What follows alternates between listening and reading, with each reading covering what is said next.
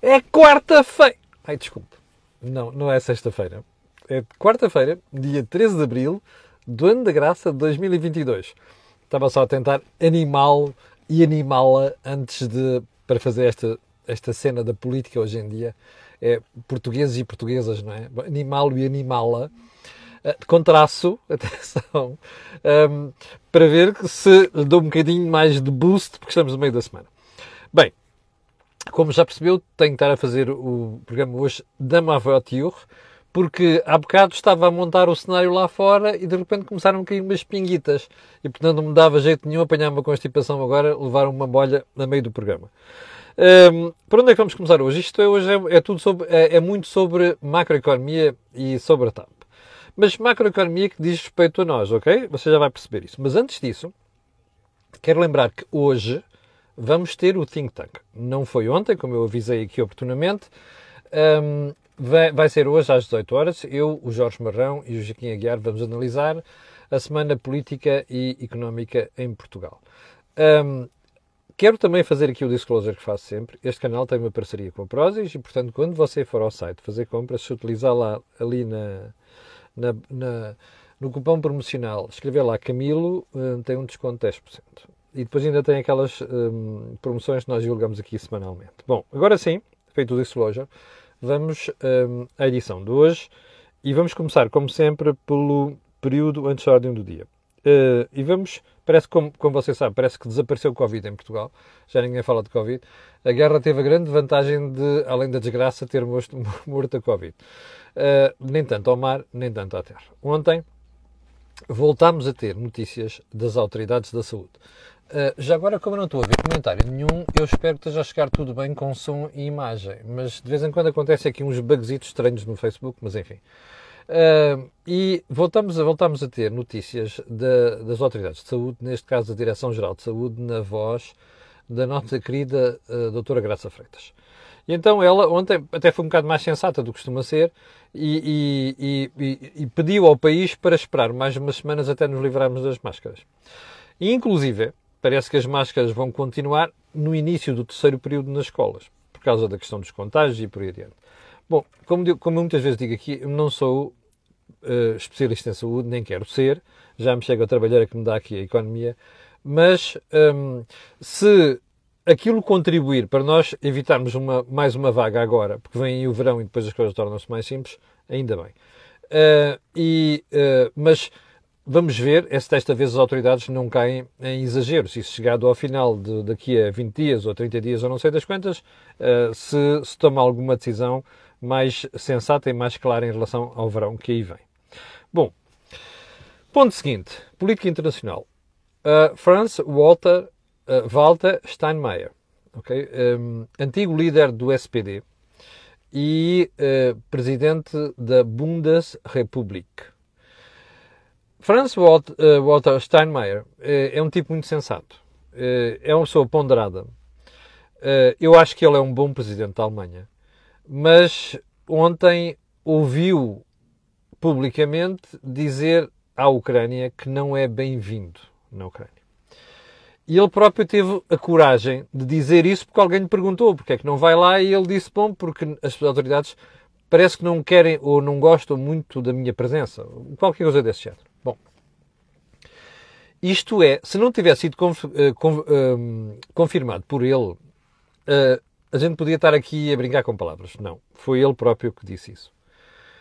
Eu acho que este é o primeiro grande erro de Volodymyr Zelensky. Porque, seja lá o que for que Steinmeier tenha feito anteriormente, nomeadamente apoiar a construção do Nord Stream 2, isto não foi uma decisão dele. A decisão foi do governo alemão. E os erros alemães em política energética são uma coisa que se mantém há várias décadas. Eu estou à vontade, porque devo ter sido dos analistas em Portugal que criticou, logo a seguir ao acidente de Fukushima, a estupidez que foi os alemães irem a correr fechar centrais, fechar centrais nucleares. E eu não sou um defensor da, da energia nuclear tal como ela está. Portanto, estes erros já têm muitos anos estar a dizer, repare, a, a, a, Ucrânia está em uma situação que pode fazer tudo menos recusar apoios por parte de gente com peso. como é o caso de, de Steinmeier. Portanto, não faz sentido nós assistirmos àquilo que assistimos hum, agora com esta decisão ou com esta boca da Ucrânia. A Ucrânia precisa de ajuda, precisa de apoio. Ora, a Alemanha tem sido dos países que mais apoio tem estado a dar à, à Ucrânia. Para mim é o primeiro grande erro de Zelensky. Bom, hum, reformas. Como você sabe, eu sou daqueles críticos veementes, ferozes do governo, porque não fez uma única reforma até hoje. De vez em quando, no Parlamento, antigamente o, o, o Falinhas Mansas, número um, que era, dava pelo nome de Vieira da Silva, vinha ao Parlamento e dizia que nós fizemos umas, umas reformas fantásticas no mercado de trabalho. Ele nem sabe o que é que disse. Ainda hoje não deve saber o que é que disse. Mas o Primeiro-Ministro continua a insistir nesta história que o Governo faz reformas. Eu, como não conheço nenhuma, ontem Uh, alguém mandou assim uma mensagem, um espectador, sei lá, você está sempre a criticar o governo, está aqui uma reforma que o governo fez. E eu fui ver o que é que ele estava a falar. Estava a falar de alterações na lei penal foram feitas há pouco mais de um mês, aprovadas há pouco mais de um mês, se não estou em erro. Algumas dessas alterações na lei penal foram tão criticadas, tão criticadas, que uh, parece que o governo se prepara para voltar atrás com essas reformas anunciadas há pouco mais de um mês. Bom, quando nós passamos pela faculdade, uma das coisas que aprendemos é que onde, se há sítio onde deve haver estabilidade é nas leis penais. Ora, diga-me só uma coisa. Esta história foi vendida como uma reforma há pouco mais de um mês. É tão reforma que você, pouco mais de um mês depois, tem o governo a mexer nas leis que ele próprio aprovou. Está a perceber? Eu estou-me a rir, mas isto é trágico. Entre as quais, uma em que o juiz que interviesse no processo de investigação, não sei das coisas, depois não podia pegar no processo mais tarde. Bom, eu até vou deixar isso para os especialistas, mas o que interessa reter aqui não é esta mudança ou aquela, é a decisão de fazer uma reforma e depois, um mês depois, fazer uma contra-reforma. Percebe? Isto é de quem não tem tino, de quem não pensa, de quem não analisa as coisas como deve ser. Não há outra explicação para isto. Bem, ponto seguinte: living in a fantasy viver em estado de fantasia ou acreditar em fantasias. A expressão não é minha. É de um senhor chamado Otmar Issing, alemão, que foi o primeiro Chief Economist, portanto, economista-chefe, do Banco Central Europeu. Ele foi dos fundadores do, do euro, em 1998. Como sabem, entrou em vigor para toda a gente em 2000. Eu gosto muito do Sr. Issing. Aliás, puxando dos galões, fui o primeiro português a entrevistá-lo no início dos anos 90, quando ainda não havia sequer euro, e ele era Chief Economist do Bundesbank, do Banco Central Alemão. O Sr. Issing é um defensor feroz da estabilidade monetária. E ele, o artigo está hoje no Financial Times, vale a pena ver. O que ele diz é que o BCE primeiro, agiu tarde. Segundo, não foi capaz de perceber que os sinais de crescimento da inflação já lá estavam. E estavam muito, estavam à vista de todos. Portanto, olhar para isto e agora ver a Alemanha com uma taxa de inflação de 7,3%. Ouviu bem? A Alemanha que não perdoa estas coisas com 7,3%. Ver os Estados Unidos com 8,5%, valores conhecidos ontem. E Portugal com valores de 5,3% conhecidos ontem, isto é de bradar aos céus.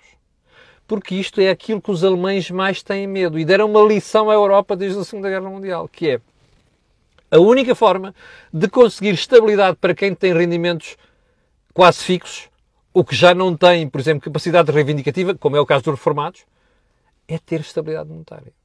Se não, veja. Pegue nos dados de Portugal. 0,9% de aumento na administração pública, que depois espelha um bocado o resto da economia, embora o resto da economia tenha subido mais do que isso, mas depois os preços crescem 5,3%.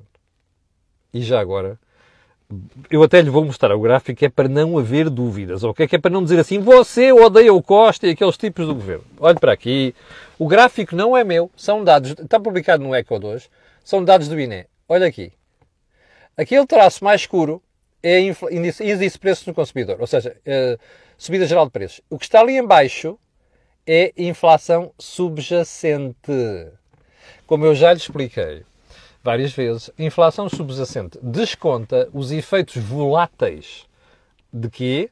Da energia e da alimentação.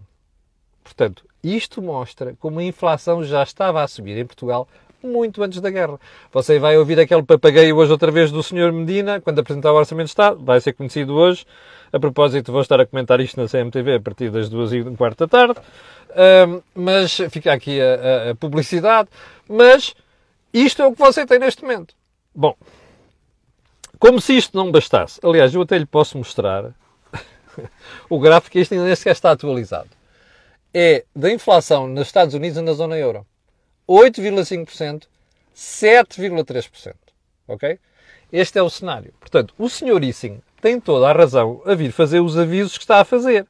Até por outra razão. É que isto dá muito jeito, ao governo, como já lhe expliquei. E a seguir vamos ver, vamos ver porquê. Um, e eu vou mostrar aqui uns gráficos e umas, uh, umas manchetes.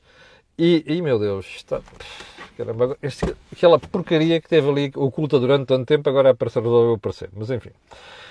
Um, qual é o problema disto? É que vai ter reflexos naturalmente nas taxas de juros, já está a ter, da República, mas suas, famílias e empresas. E vamos ver isso a seguir. Último ponto. Ainda o sarinho entre a Câmara do Porto e a Associação Nacional de Municípios. Estalou o verniz, como você viu. Uh, Rui Moreira é uma espécie de de galifão, entre aspas, não é? Ou seja, ele, ele, ele gosta de ter proeminência em relação aos outros. Foi, como foi uma série de Presidente da Câmara, comidos pelo Governo. Aliás, eu até acho que é bem feita, porque esta gente anda com o Governo ao colo. E Rui Moreira andou com o António Costa ao colo. Ok? Agora vem assim, ah, vêm dizer, ah, eu e o Carlos Moedas de Lisboa questionámos o Governo sobre aquela história que já lhe contei aqui, que é a descentralização. O Governo tá, quer entregar às câmaras municipais responsabilidades crescentes na saúde, na educação, na segurança social. O problema é que não está a entregar dinheiro suficiente às empresas. Perdão, às empresas, às câmaras. E agora elas acordaram. E Rui Moreira chateou-se porquê? Porque Luísa Salgueiro, que é Presidente da Associação Nacional de Municípios de, uh, de, Portugal e também Presidente da Câmara de Matosinhos, já lhe disse aqui várias vezes, eu conheço, até tenho simpatia por ela, Luísa Salgueiro está a fazer fretes a António Costa é do PS. Quer dizer, ainda há, pouco tempo fez aquele frete de querer mudar as condições para fazer regionalização, não sei o que. E, portanto, é óbvio que ela está a fazer os jeitinhos a António Costa. Rui Moreira não gostou. Olha, é a única coisa que se pode pedir é tenha um juízo. Porque já se fala, ah, eu vou sair e o outro vai sair e não sei das quantas. Bem, sinceramente, eu acho que ontem uh, Luísa Salgueiro não esteve mal na resposta que deu a, a, a Rui Moreira. Mas também ela precisa de perceber que tanto frete também depois começa a criar problemas. Mas vamos aguardar que eu acho que esta peixeirada, porque está-se a transformar numa peixeirada, não vai ficar por aqui. Bom, vamos lá para os assuntos principais de hoje. Então, antes de irmos às taxas de juro, que já estão para aí a provocar estragos, vamos hum, aos combustíveis. Ontem ao fim de quase oito meses, o governo disse que vai avançar para aquela fiscalização das margens de comercialização. A pergunta que eu tenho é: o governo vai o quê? Bem, eu vou lhe dizer porque é que é isto. Isto é, além de ser uma estupidez, a autoridade da concorrência já avisou que não há aqui nada de concertação ao Diabo 4. Uh, a Autoridade da Concorrência já avisou, até já foram ver as margens, toda a gente já percebeu que não há aqui exagero nenhum. O único exagero é nos impostos, ok? Isto é, epá, deixa-me lá tirar, está a ver o palco iluminado com os projetores, depois está a ver a zona não iluminada, isto é a Joaquim Aguiar. É pá, deixa-me lá esconder tudo na parte não iluminada e ir buscar estes labregos para olharem para a parte do iluminado. É o que isto quer dizer. O governo acha que nós somos labregos. Ora, eu não sou. Portanto, isto é uma estupidez, percebe? Não vai sair nada daqui, eu posso lhe garantir. Ai, não sei quantos, isto, três em três meses o relatório. Isto aqui é tudo para a malta, para tirar areia para os olhos, para a massa distrair. Ok? Fixe isto. Bem. Segundo ponto. Eu espero que esta brincadeira de andarem aí em cima das gasolineiras não provoca o que aconteceu em Espanha. Em Espanha, como eu já lhe contei aqui, o governo decidiu unilateralmente baixar 20 cêntimos no preço de combustível e disse às gasolineiras: vocês vão assumir 5, 5, 5 cêntimos daquilo. Bom, foi o caos. Foi o caos naquela semana. E mais, há cerca de 4 mil gasolineiras em Espanha que estão à beira de fechar portas. Se calhar o governo quer fazer o mesmo, sobretudo nas zonas do interior, percebe? Onde as, as margens de comercialização e onde as margens de lucro são muitíssimo mais baixas. Porreiro, pá. Vamos aguardar. Bem, segundo ponto. Eu acho que Portugal anda muito distraído. Nós estamos um país do caraças, rico. É que há duas semanas, e eu ando-lhe a contar aqui há duas semanas, que as autoridades da Comissão Europeia estão incomodadíssimas com a proposta de baixa do preço da luz feita por Espanha e por Portugal. Sintomaticamente, como já lhe disse, nas últimas semanas as autoridades portuguesas estão caladinhas, nem abrem, nem.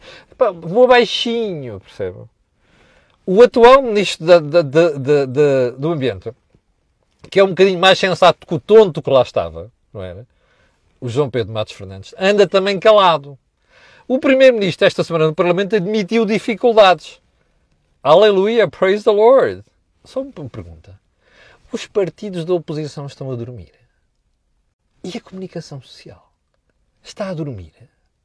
Então os jornais espanhóis andam há duas semanas a dizer Bruxelas está fula com estes senhores, porque aponta ali erros por todo o lado na proposta e já está a dizer em privado que se não mudarem aquilo chumba.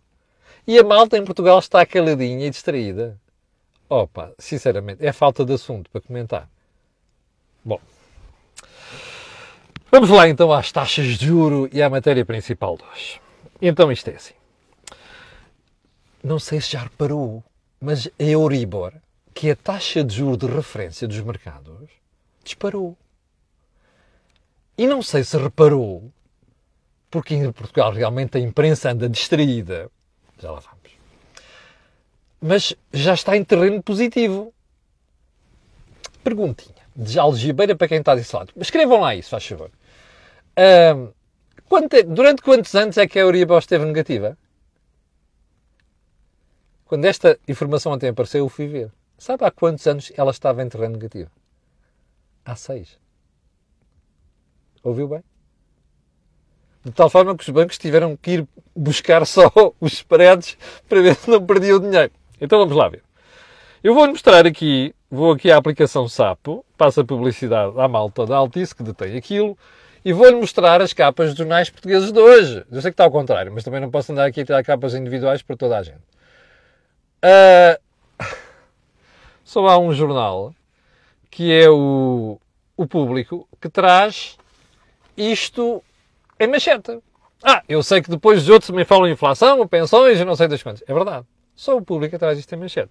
Então, como eu gosto sempre de fazer aqui comparações, vou-lhes mostrar as capas de jornais espanhóis de hoje. Cinco dias. Escalada de los tipos. Tipos de interesse. Quer dizer, taxas de juros.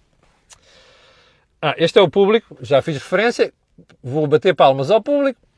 Em Portugal. Isto é o El Mundo. Ali embaixo está lá.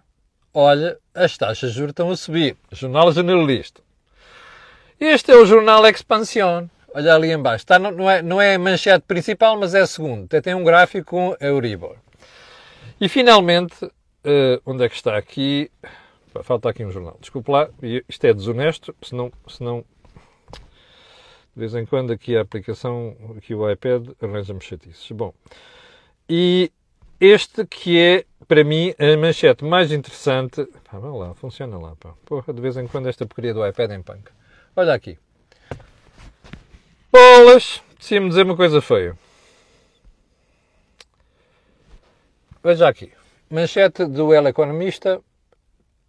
Euribor se põe em positivo e isto vai ter um impacto de 380 euros nas hipotecas. Ouviu bem? Chama-se isto serviço público. Diga-me só uma coisa. A malta está distraída em Portugal. Não tem mais nada que fazer. Encontra matéria em tudo e mais alguma coisa, menos que lhe interessa. É que sabe qual é o problema?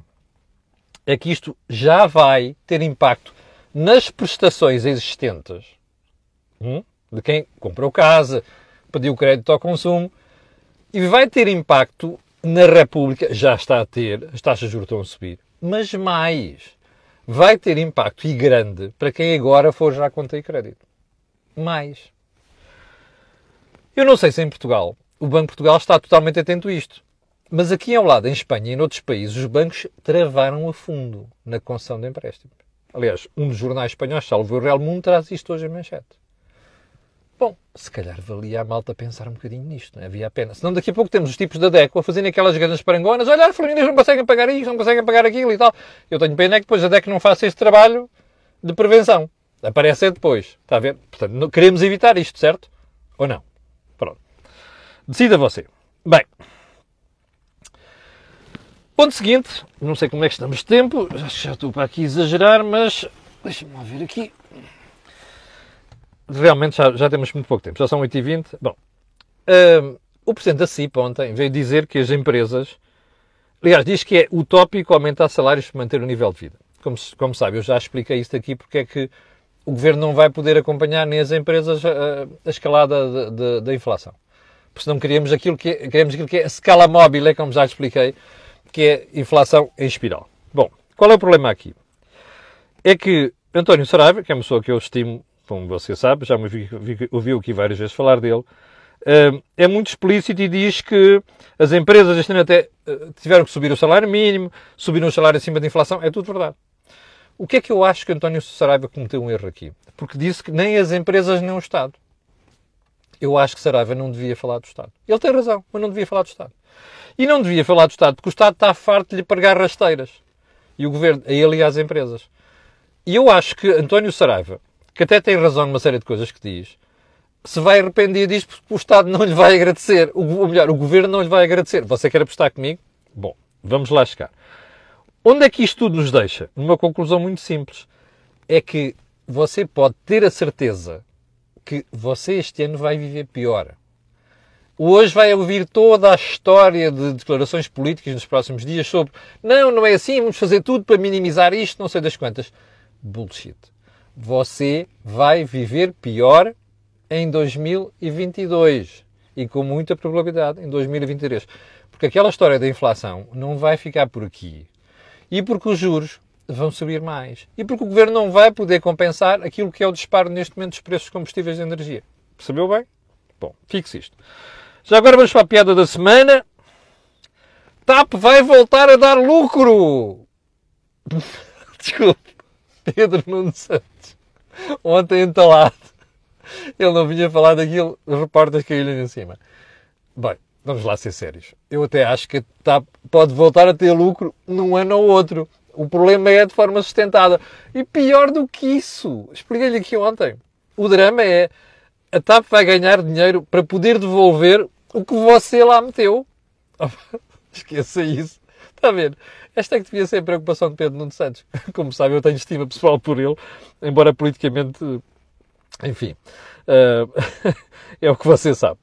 Uh, já agora uma coisa, eu tive a ler melhor a entrevista da senhora Christine Urmier Widener ao meu jornal, segunda-feira, e achei piada, porque uma certa altura não tinha visto isto, que ela dizia que os 18 lotes que a TAP tem para, entregar a outra empresa não deve ser dado uma low cost.